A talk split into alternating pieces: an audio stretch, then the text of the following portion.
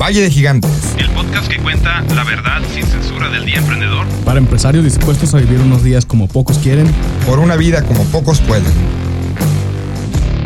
Bienvenidos a episodio 018, Negociando Ando. Aquí les saluda su anfitrión César Higuera. Nos acompaña el día de hoy. Isaac González, con ustedes, Andrés Daniel Ruelas. César, explícale a los gigantes que nos escuchan la situación. Ok, ahí por, si escuchan este audio claro el día de hoy. completamente diferente. La razón es por la que el COVID-19 nos afectó. Le pegó mental, y no podemos grabar. Económica, salud. Entonces no podemos grabar eh, en el estudio, estamos grabando de manera remota. Estamos en, en Meet de Google, utilizando la tecnología y sabemos que aunque no se va a escuchar igual, las palabras van a ser igual de importantes. Ay, güey por favor, ténganos mucha paciencia el día de hoy. Es la primera vez que estamos grabando de manera remota, es, es, algo nuevo para nosotros, pero pues aquí no queríamos dejar pasar la oportunidad de seguir grabando. A todos ustedes, nuestros gigantes, que les llegue como todos los viernes, como el día de hoy, este podcast a cualquier lugar donde se encuentren. Espero que se encuentren muy bien. Así es, y pues es que este, hay que ser congruentes, ¿no? Tanto que somos promotores de la tecnología y de ser creativos ante las circunstancias y los obstáculos, pues este es el ejemplo. Exactamente. Y bueno, como buen ejemplo, vamos a hablar de un tema muy importante, un tema que ya lo han venido platicando otras personas que han querido escuchar, el tema de negociación, el tema de encontrar un punto intermedio en el que dos interlocutores o más lleguen a un punto en medio, ¿no? A que se entiendan, a que después de una empatía eh, haya una toma de decisiones, un acuerdo común. Y eso es algo que hacemos todo el tiempo, es algo que diario lo hacemos, no nos damos cuenta a lo mejor a veces cómo es que negociamos en nuestro entorno, pero en la empresa es donde menos puede faltar eh, el estar seguros de cómo negociar. ¿Por qué? Porque con clientes o con proveedores es sumamente importante, igual con los colaboradores, ¿no? O en la vida diaria también tienes que andar negociando siempre. Pregúntale a Andrés qué se casó. Exactamente. Sí, no, desde el momento que te levantas, desde el momento que te metes a bañar, que te lavas los dientes, que vas al trabajo, todo el día son decisiones. Y esas decisiones las podemos dividir en dos categorías. Las, decisiones que tomamos de manera arbitraria, que ya son parte de nuestra día, como esperemos que todos ustedes tomen la decisión de lavarte los dientes diariamente, levantarte de la cama, qué ropa te vas a poner, pero llega un momento en nuestra vida que tenemos que tomar decisiones que tienen que convertirse en negociaciones que es lo que vamos a explicar un poquito el concepto el día de hoy. ¿Qué es negociar? ¿Cómo negociar? Algunos eventos donde sirven para negociar, el estire afloja, entre otros. Y definitivamente el, el estire afloja, ese famoso estire afloja, pues la verdad, eh, lo primero que hay que hacer, yo ah, como una introducción nada más agregando lo que ya comentaron este Andrés e Isaac, eh, siempre estás seguro de cuál es tu máximo nivel de estiramiento, ¿no? O sea, hasta dónde estás dispuesto a llegar antes de empezar una negociación. Tú ya tenías que haber sabido hasta dónde estás dispuesto, ¿no? Claro, no vas a empezar por ahí. Se empieza de otra forma, ¿no? Y bueno, sí, y esto, es bien claro que... a ver, Andrés, problemas, dale. Problemas. A ver, primero tú, Isaac. ok, bueno, eh, yo quiero eh, lo La negociación no comienza cuando comienza la reunión o cuando comienza la llamada. Ustedes tienen que tener ya tarea hecha antes de, de comenzar a sentarse a negociar. Tiene, como comentas, saber cuál es tu máximo, saber cuál es tu mínimo. Pero eh, la tarea es que ya traer los, los escenarios preparados para saber qué pueden presentarte, qué te pueden decir y tú anticiparte a eso. De esa forma, pues vas a poder eh, pues, aprovechar más la negociación. Así es, porque si nos vamos al concepto de Forbes, al concepto de entrepreneur, ¿qué significa negociar? Es esa actividad o método en el que dos o más partes interesadas en un asunto acuerdan unas pautas y buscan un acuerdo que satisfaga los intereses de cada uno. Ah, caray, desde ahí partimos mal. ¿Cómo hacemos que satisfagan los intereses de dos partes. Y hay tanto negociaciones buenas como malas, calientes, eh, que van a tener discusiones, pero la clave, la clave de una negociación es la conversación. Y vamos a hablar un poquito acerca de frases, lenguajes, factores principales y cómo el componente emocional en toda negociación va a afectar el resultado final. Efectivamente. Eh, a ver, entonces, este, Isaac, ¿qué es la negociación? Ya ahora sí del librito. Vamos a empezar con el librito antes de, de platicar nuestros ejemplos Ya. y nuestros... Ok, pues mira, yo el libro que, que, es, que he leído de negociación, que no lo he leído completo, pero lo tengo, como estamos en nuestras casas, pues lo tengo aquí enfrente de mí, ¿no? Así que ya fui a agarrarlo del estante que está abajo de la tele. Y el libro que yo he leído se llama Getting to Yes, Llegando al Sí. Este no es del Harvard Business Review, pero sí es de los creadores del Harvard Negotiation Project. Entonces, eh, pues ahí más o menos, ahí le ando ya pegando al Andrés, ¿no? Eh, y negociación, pues dicen que es lo mismo que... Ah, bueno, Ahí se cortó un poquito, Isaac, nada más te, te- te- te pido tu apoyo para... Ajá. Repite lo anterior. Con- conecta, patrocínanos. por favor. Eh, bueno, el libro este es The Getting to Yes, es de los autores y de los creadores del Harvard Negotiation Project. Eh, no es el Harvard Business Review esta vez, pero pues ah, por algo se empieza. Y ellos dicen que una negociación exitosa, una negociación efectiva, es aquella en el cual las dos partes salen contentos. Porque a lo mejor y tú puedes ganar una, una negociación con alguien y tú sacas los mejores términos para ti y pues te lo terminas fregando a la otra persona. Pero eso realmente no quiere decir que seas un buen negociador. Más bien eres pues, un bully. Entonces, de hecho, muchas veces uno ni, ni bien siente, ¿no? Después de, después de eso. Entonces, para que sea una buena negociación, tienes que poder eh, cumplir que las dos partes se estén contentas y estén satisfechas al final de cada negociación. Entonces, ahorita vamos a ir discutiendo eh, cuáles son como tips y es, qué es lo que dicen cada uno de los libros, pero creo que el Andrés ahí tiene, tiene otro libro que se llama muy parecido a este. Así es, es la continuación del Getting to Yes, se llama Getting Past No, del mismo autor, William Uri, como comenta Isaac, es uno de los creadores del Harvard del Negotiation. La verdad, este libro, yo no he leído el pasado, el Getting to Yes, yo, entré directamente al Getting Past No. Aquí yo voy a contarles más adelante, son cinco pasos muy, muy interesantes de cómo este autor nos enseña a negociar. Desde que si estás negociando con tu jefe, con algún hostigador, con tu hijo adolescente, con tu novia, con un cliente, los principios básicos permanecen los mismos. Pero bueno, César, ¿qué sigue? Isaac, contamos los pasos. Sí, creo que se nos desconectó el César. Creo que yo me desconecté, perdón. no- Ahí está, ya agarro mi micrófono. Ah, bueno, mi, mi libro no, no tiene los pasos en sí. Mi libro trata más de los como principios básicos y el primero que, que menciona es el no, no negociar sobre posturas. Ah, es que yo quiero esto, es que yo quiero esto otro. Porque eso lo que va a hacer es como que va a definir un ganador y un perdedor. Entonces, como en el chiste no es que los, uno gane y otro pierda, sino que los dos ganen, lo que este libro insiste mucho es en el negociar sobre eh, criterios objetivos. A ver, no es el... Hola. Y en el libro pone, pone- Entonces, hay que practicar mucho en el tema de negociación la empatía. Por ejemplo, eh, yo lo apliqué en un proyecto est- esta, esta semana. Te tienes que dar cuenta qué es lo que realmente quiere tu cliente. Tu cliente no quiere tu proyecto, tu cliente no quiere, eh, no quiere realmente las características de lo que tú le ofreces. Tu cliente quiere resultados. Tu cliente quiere un beneficio. Y si tú encuentras ese beneficio y encuentras cómo dárselo, a lo mejor, aunque él quiera negociarte el precio o que él quiera negociarte tiempo, que van a haber N cantidad de variables o la cambio, no sé, pues si tú te mantienes enfocado en qué es el beneficio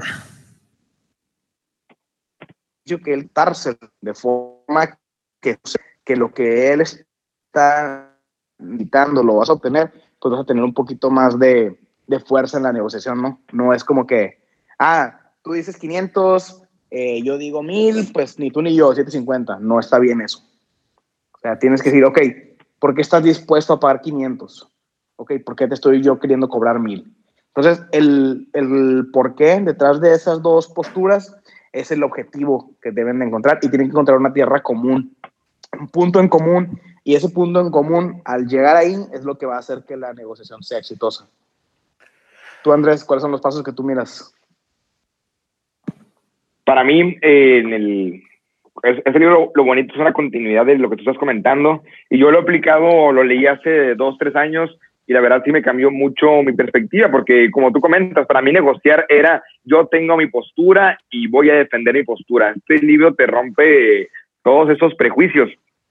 El primer paso para ellos, y te voy a poner a, leer, a contar un poquito la lectura de, de, este libro y cómo lo he aplicado en mi vida diaria y, en, y pues en la empresa.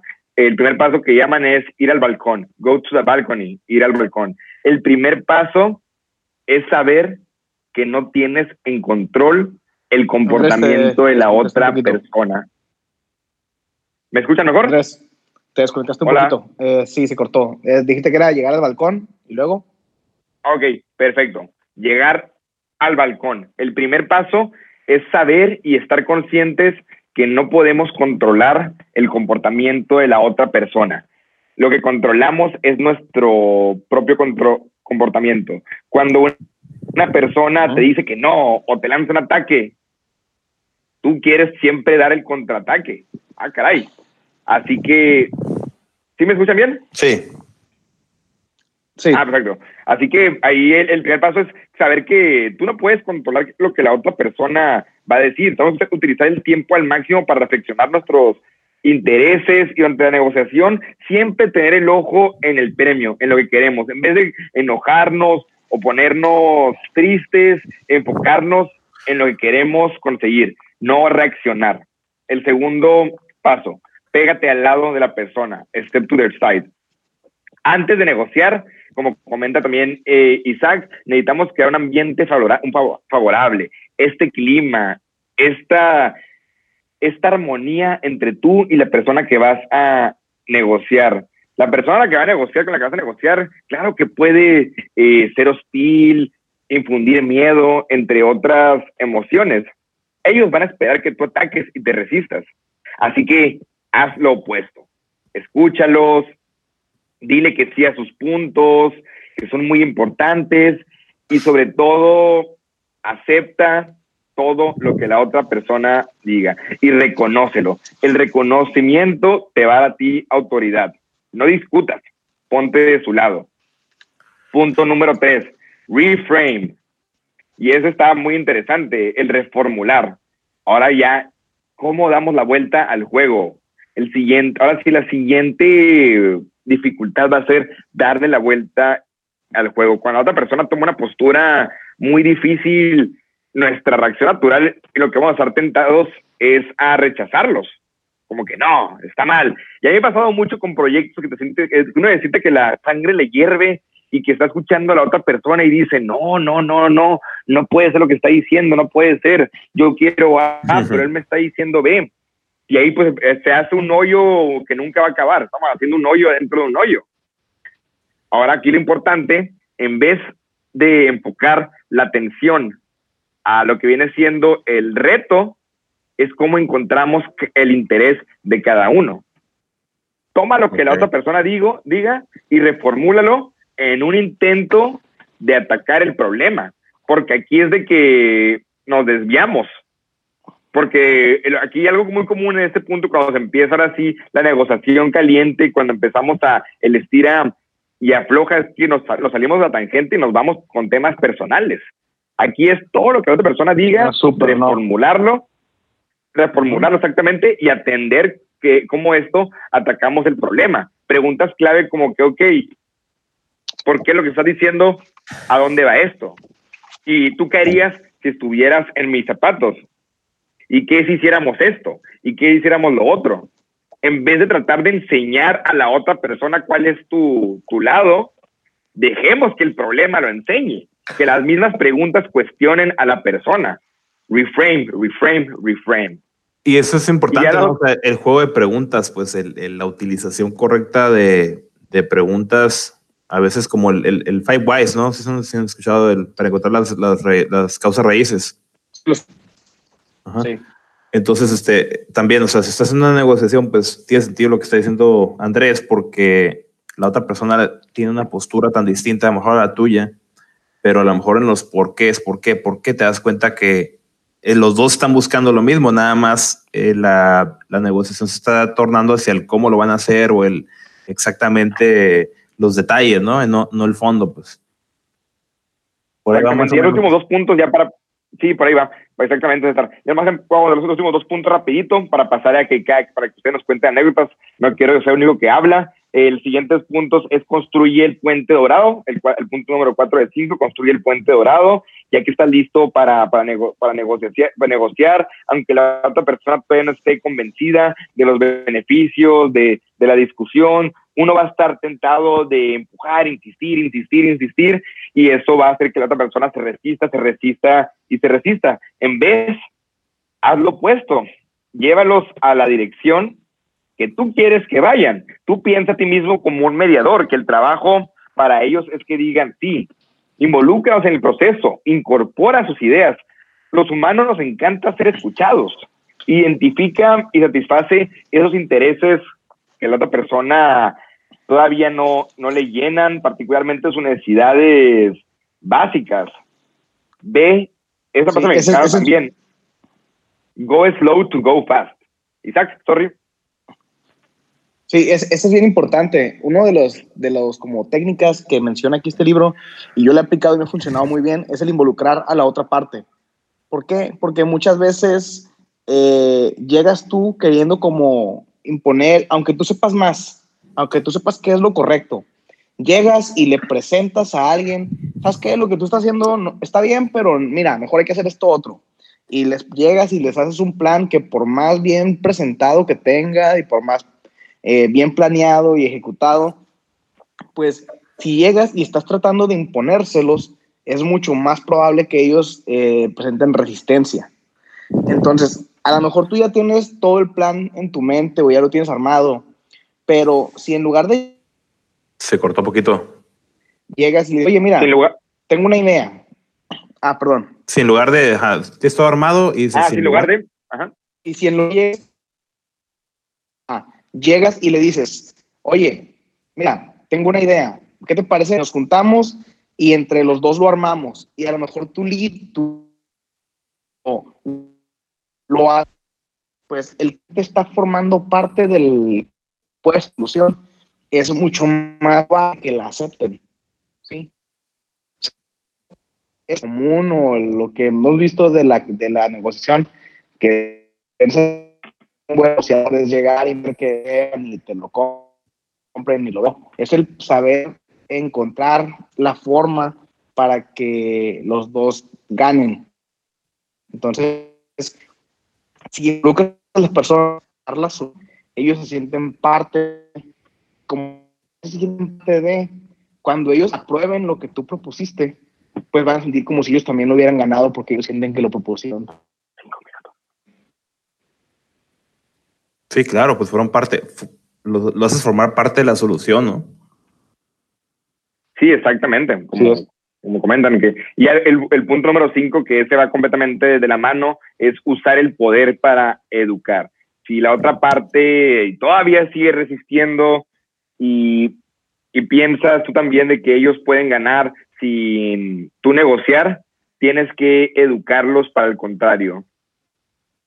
Hacerlos que sea más difícil para ellos decir no. Lo más fácil, lo que más podemos usar es el hostigamiento, amenazas, las fuerzas, pero eso siempre va a ser- nos va a salir con un daño colateral. Puede que nos funcione en ese momento, pero a larga plazo, a largo plazo puede que ganemos un deal, que ganemos un contrato, pero que no ganemos un cliente. Es muy diferente ganar un contrato a ganar un cliente. Si los arrinconamos, pues ahí puede que digan, adelante, está bien, ceden y listo.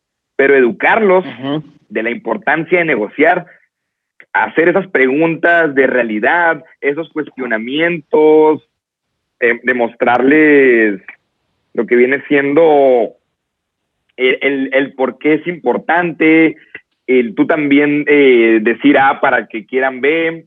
Es muy importante como nosotros, ahora sí como, como negociadores, el saber eh, si metemos la mano de más, si metemos fuego, utilizamos amenazas, se acabó, se acabó y se acabó. Definitivamente, digo, se trata de... Me acuerdo mucho cuando hablo, hablo de negociación, siempre me acuerdo como de las, las películas de los ochentas, estas de, de los negociadores de RN, ¿no? Y, y la verdad es que sí, Sí, es cierto, o sea, ¿cuáles? tú puedes- eh, no sé si te va a tocar ver una que se llama, de hecho, el, de- el negociador de Bruce Willis, creo, de Sylvester Stallone. Esos, esas películas de los ochentas medio, medio raritas, ¿no? Pero que antes eran muy comunes. Y me acuerdo que eh, él llegaba el nego- negociador y tú, él podía ser un negociador todo duro y no darle nada a los, a los, este, a los terroristas, a los, a los secuestradores, o podía ser un negociador que les daba por su lado, ¿no?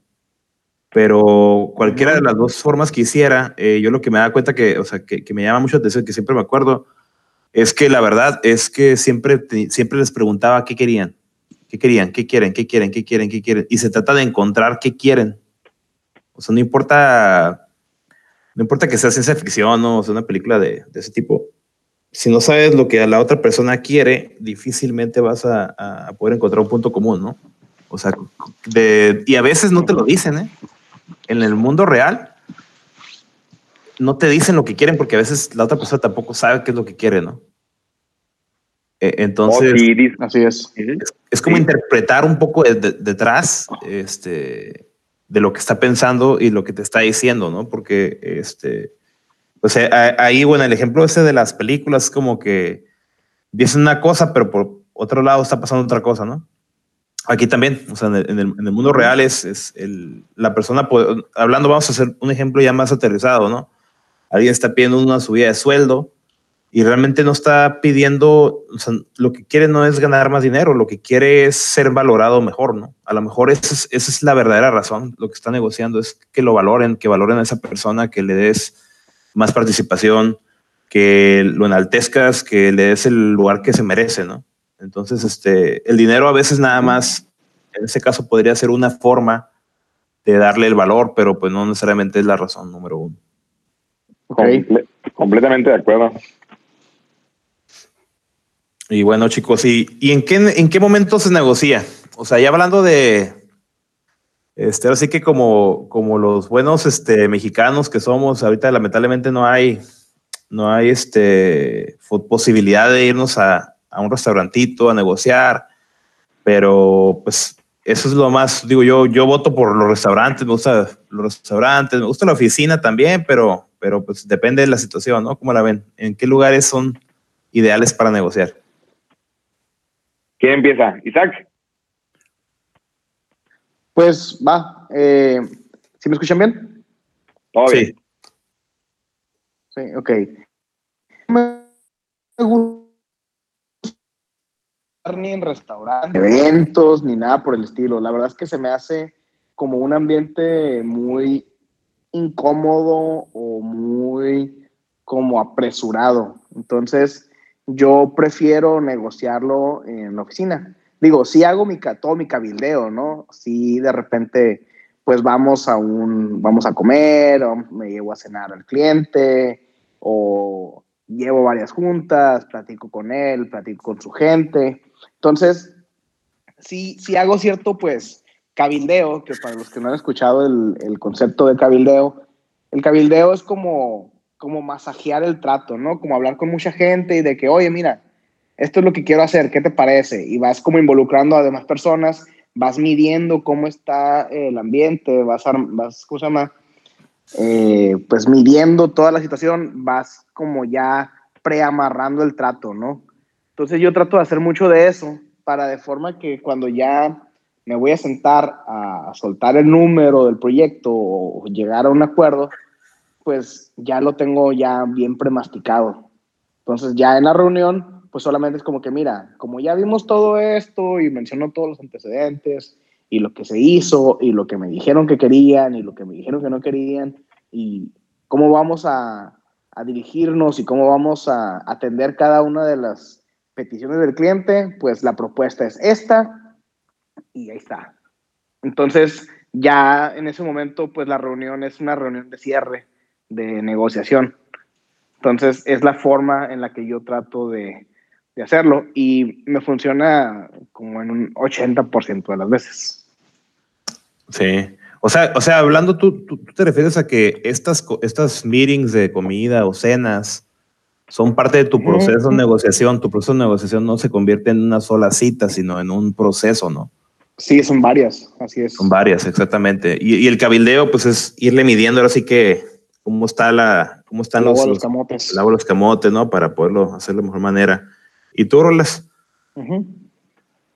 Yo igual, fíjate que yo prefiero ambientes más seguros como lo son las oficinas. Fíjate que yo casi no soy de, de cabildeo, me encantan los eventos de networking, me encantan eh, las cenas de negocios, las comiditas, pero más que para cerrar tratos, es más que nada para abrir tratos. Me gustan mucho esos, esos espacios para abrir oportunidades de negocios, conocer gente, echar las copitas, la comidita, pero no para cerrar. ¿Por qué? Porque a, mí en lo principal, yo no involucro, es algo muy, muy propio, nunca involucro alcohol en lo que viene siendo el cierre de un trato, así que yo nunca voy a cerrar un trato en un bar o, en, un negocio o un restaurante, que es completamente válido. Hay gente que es buenísima para cerrar en restaurantes tratos. Si van a en muchos restaurantes se distinguen más que por la comida, porque ahí es donde sabes que la gente está cerrando un buen trato, sino que para mí lo, lo Como la comida china, ¿no? Exactamente, o sea, la comida china que dice para festejar. Como cada que el sube un Instagram story del Mochomo, sabemos que está cerrando un trato, ¿no? Exactamente, sí, yo a mí me gusta ir para abrir trato, pero para cerrar prefiero con calma la oficina, presentar los, los datos y hacer lo que sea de, de mediodía. Así, no, no, no, no tan tarde como mediodía, ahí es donde para mí se cierran esos, esos buenos tratos. ¿Por qué? Porque tuviste la mañana para pensar y no es tan tarde porque no estás tan cansado. Y de preferencia, mi, mi oficina. Si no, pues la oficina del, del prospecto, pero cae siempre mi oficina. Es que sí depende de los ambientes, pues, o, lo que vas a presentar, claro, o sea, en un restaurante difícilmente vas a tener espacio para, para proyectar, a menos que haya, haya salas privadas con, con, tele, ¿no? Que te que rentes por ahí. Sí. O que llegue el mesero a interrumpirte a medio speech que llevas todo preparado y, oye, ni quieren que le traiga más totopos, pues espérame acá, me cortas todo el flujo. Sí, claro. sí, ese, es el tema, ¿no? entonces, sí, sí, eh, sí como paso, yo, yo concuerdo con, con, Isaac, sí como un paso para llegar a, al sí, sí como un paso para, para encontrar esos puntos intermedios contigo, con tu cliente, con quien sea, con tu proveedor, nunca como, como la única cita, ¿no? no o, tal vez yo creo que la cita más importante no, no sería lo mejor que fuera en un restaurante o en un lugar público. ¿A ustedes les ha tocado empresas que tienen prohibido que su gente de compras vaya a restaurantes? A mí me ha tocado algunos casos de, de prospectos donde por políticas de la empresa no dejan que el comprador, la persona con la que vas a negociar, eh, vayas a un restaurante, porque lo ven, uno, o como ofensa, o dos, como intento de soborno. Está canijo eso. Sí, sí me ha tocado escuchar eso. Sí. O también empresas donde no puedes enviarles regalo de Navidad, o donde no puedes enviarles regalo de cumpleaños, porque también lo ves como soborno. Exactamente. O sea, a lo mejor hay unas que tienen políticas como de montos, montos máximos, ¿no? No puedes regalarle algo que sea tal costo, algo así. Y yo, wow. Sí, está, está muy interesante, sobre todo las multinacionales. Sí, sí, es, que por lo mismo, por políticas. Por políticas, ahora sí que de, ahora sí que se encontraron con problemas, ¿no? Claro que el, mexicano le, al que le, se le llevan a jugar golf y a comer, eh, a tomarse un whisky lujoso, pues es afloja. sí, como cada, como cada letrero tiene una historia detrás, pues también cada regla de esas, ¿no? Exactamente. Y entonces, hablando de ese estira y afloja, del momento en el que, en el que estamos trabajando, el, el, manejo de, yo quisiera hablar de algo que se llama el, el manejo de objeciones, ¿no? El, manejo de objeciones es, es, como algo que a mí me pasa muy comúnmente, ya, ya casi casi tengo ciertas objeciones de mi cierre de venta, ya las tengo ya listas, ya están prediseñadas en mi mente, incluso a veces que ya digo, este cliente va, esta va a ser la objeción de este cliente, esta va a ser la objeción de este cliente, en el cierre de la venta, ¿no? Y, y cómo a veces el precio, digamos, es el común denominador de, las, de los tratos y, y en las licitaciones, por lo menos en las licitaciones este, estatales, federales, en las licitaciones de gobierno o de empresas, a veces sí se dejan ir por el precio, ¿no? El precio es el, el, denominador.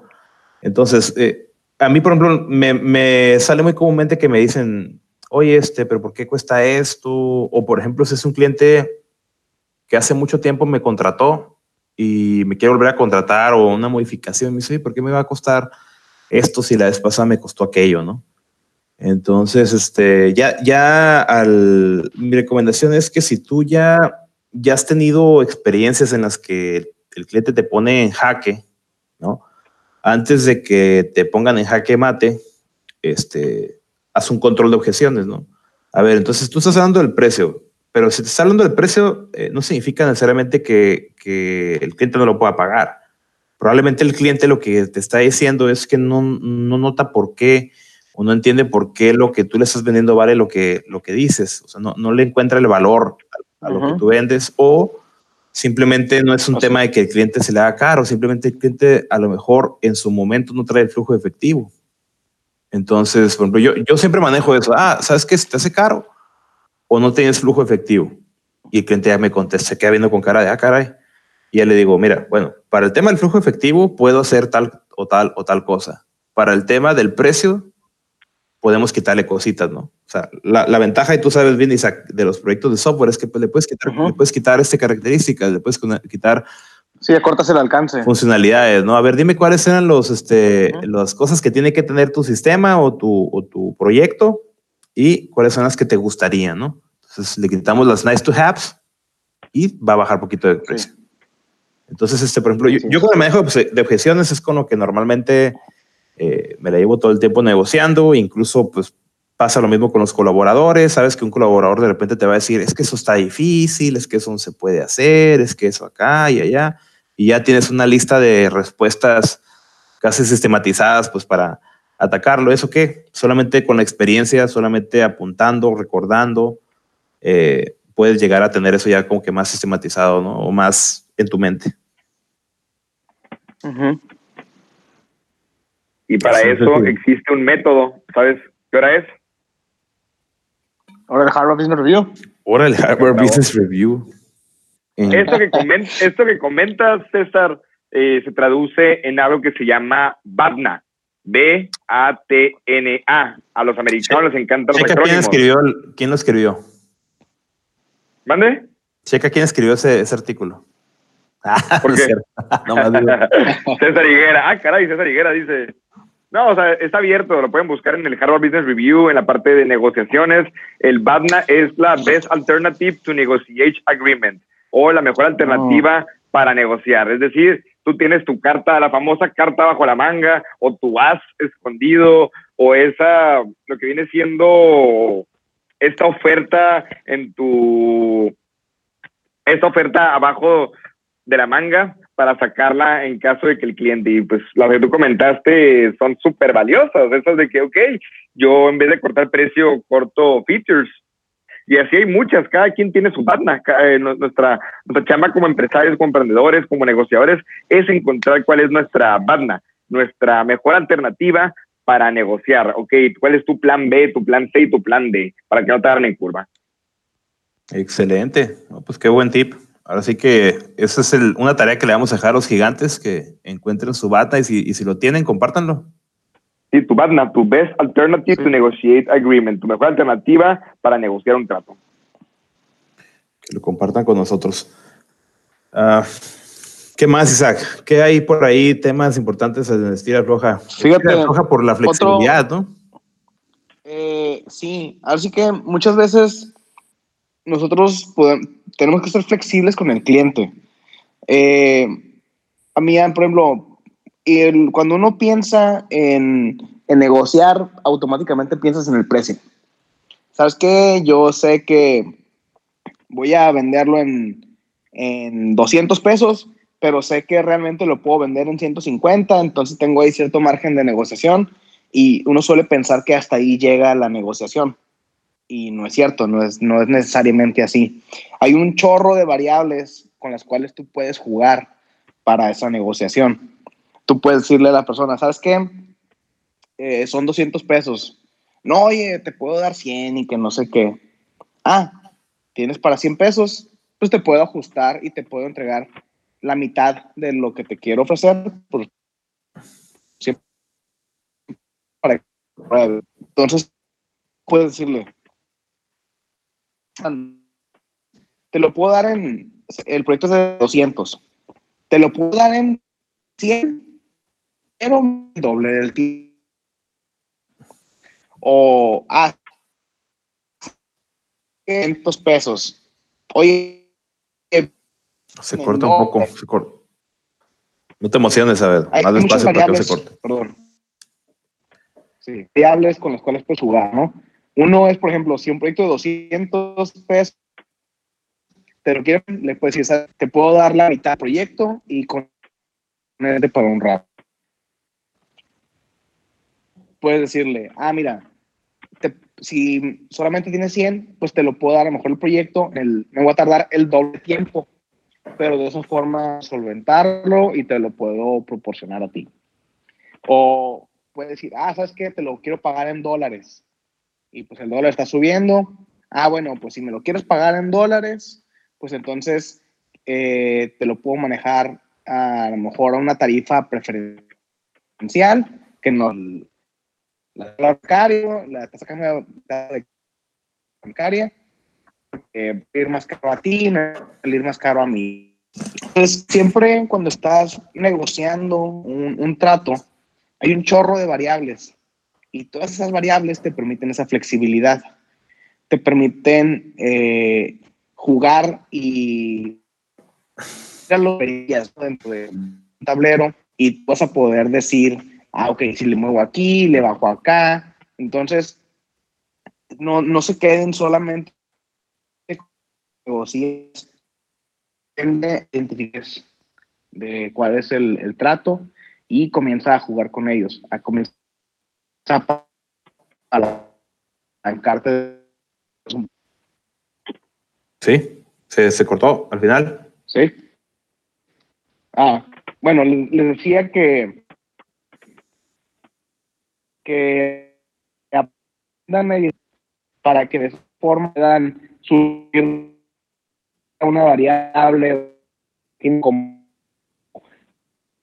pero puede subir a un, aquí es un trato que sea conveniente para las dos, ¿no? negociar sobre el precio.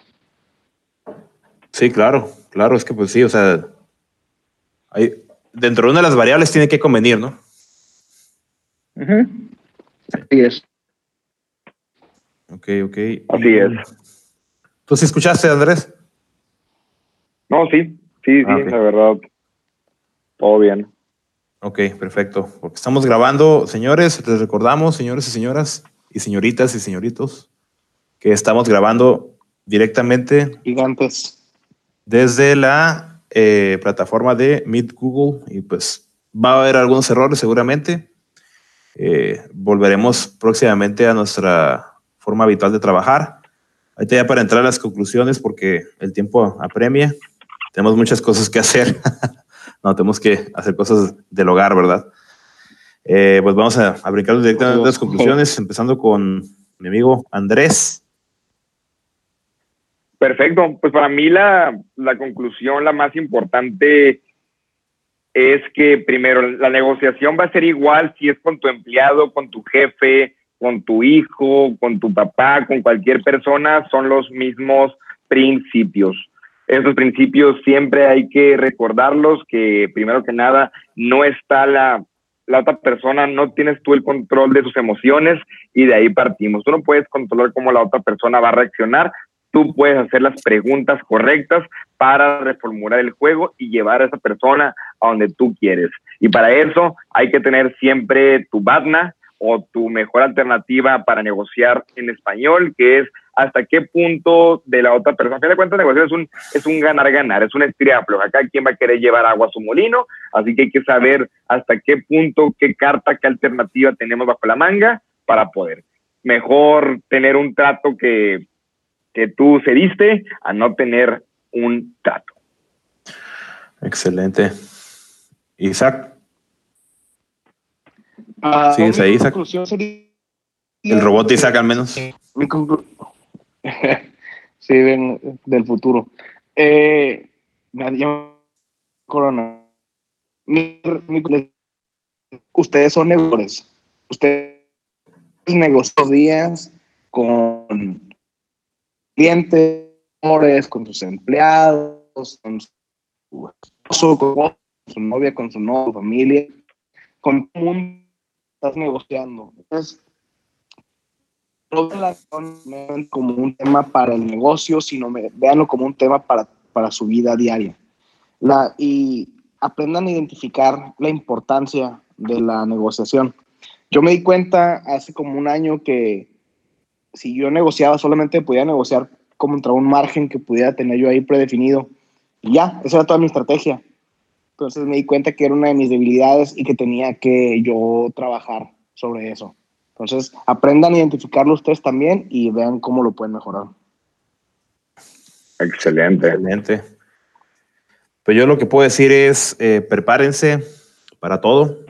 Eh, si vas a negociar, si, si te está haciendo ojitos un cliente, un proveedor, un colaborador, tu novia, tu esposa, tu hermano, tu hermana, tu esposo, lo que sea, para tener una plática importante, piensa en las diferentes posibilidades que van a llevar esa plática y prepárate para cualquiera de ellas.